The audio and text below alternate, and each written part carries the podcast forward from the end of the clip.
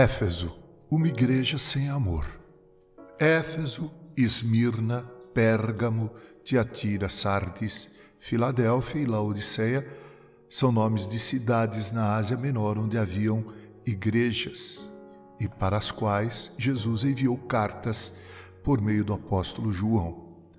Na carta à igreja de Éfeso, Jesus destaca algumas virtudes daquela igreja, mas logo em seguida mostra qual o erro daquela comunidade cristã.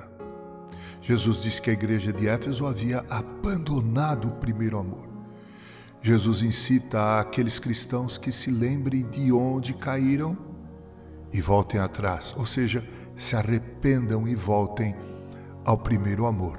Isso está nos primeiros versículos do capítulo 3 do livro de Apocalipse.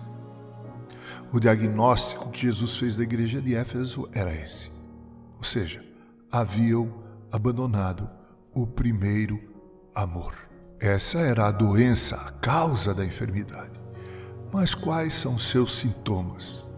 Eu ouso dizer que, em primeiro lugar, aquela igreja, por ter abandonado o primeiro amor, perdeu o antigo fervor evangelístico, o desejo de testemunhar de Jesus como nos primórdios, no começo. Em segundo lugar, perdeu também a consciência litúrgica e a consciência da adoração. Quando perdemos o fervor evangelístico, a adoração deixa de fluir e se torna um evento mecanizado e frio.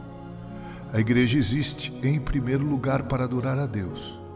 Quando uma igreja abandona o primeiro amor, deixa de evangelizar e testemunhar de Cristo, ela esfria sua liturgia, perde o prazer em adorar o seu Deus. E com o passar do tempo, em terceiro lugar, ela perde a consciência de comunidade. Ela trinca de dentro para fora.